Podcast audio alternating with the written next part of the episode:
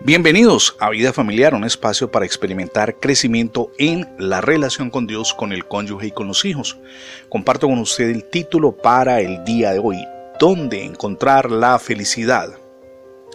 Por entre los altos robles y las hiedras perseguí la felicidad buscando con ansiedad hacerla mía, pero siempre huyó de mí, fue esquiva Corrí tras la felicidad por cuestas y cañadas, por campos y por praderas, por valles y torrentes, hasta escalar las imponentes cumbres donde habita el águila. Crucé veloz por tierras y mares, pero una y otra vez la felicidad esquivó mis pasos. Desfallecido y agotado, desistí de perseguir la felicidad y me dispuse a descansar en una playa desierta.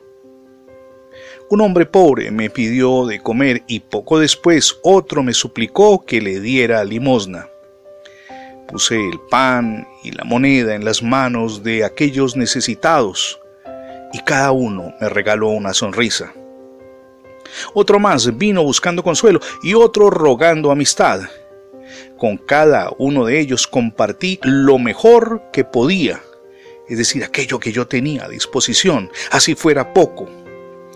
Fue entonces, en forma divina, se me apareció la dulce felicidad y suavemente susurró a mi oído diciendo, ahora eres realmente feliz. Mi amigo y mi amiga, la felicidad es el destino de todo ser humano. Todos esperamos tener goces y placeres duraderos, si nos preguntaran cuáles son nuestros anhelos más ardientes, los podríamos sintetizar en al menos tres. Al menos eso haría la mayoría de las personas que respondería. Deseo salud, riqueza y felicidad.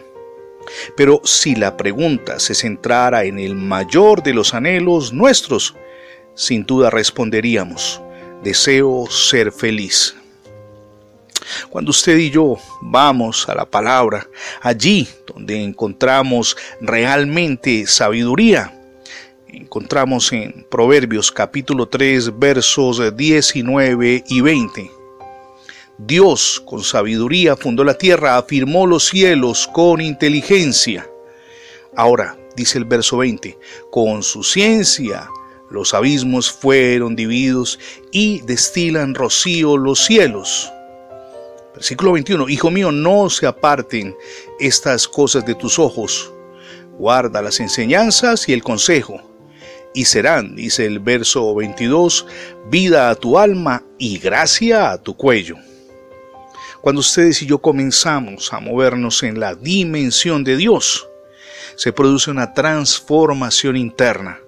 Y esa transformación interna es la que progresivamente nos lleva a mejorar la calidad de vida. Ahora, ¿por qué motivo?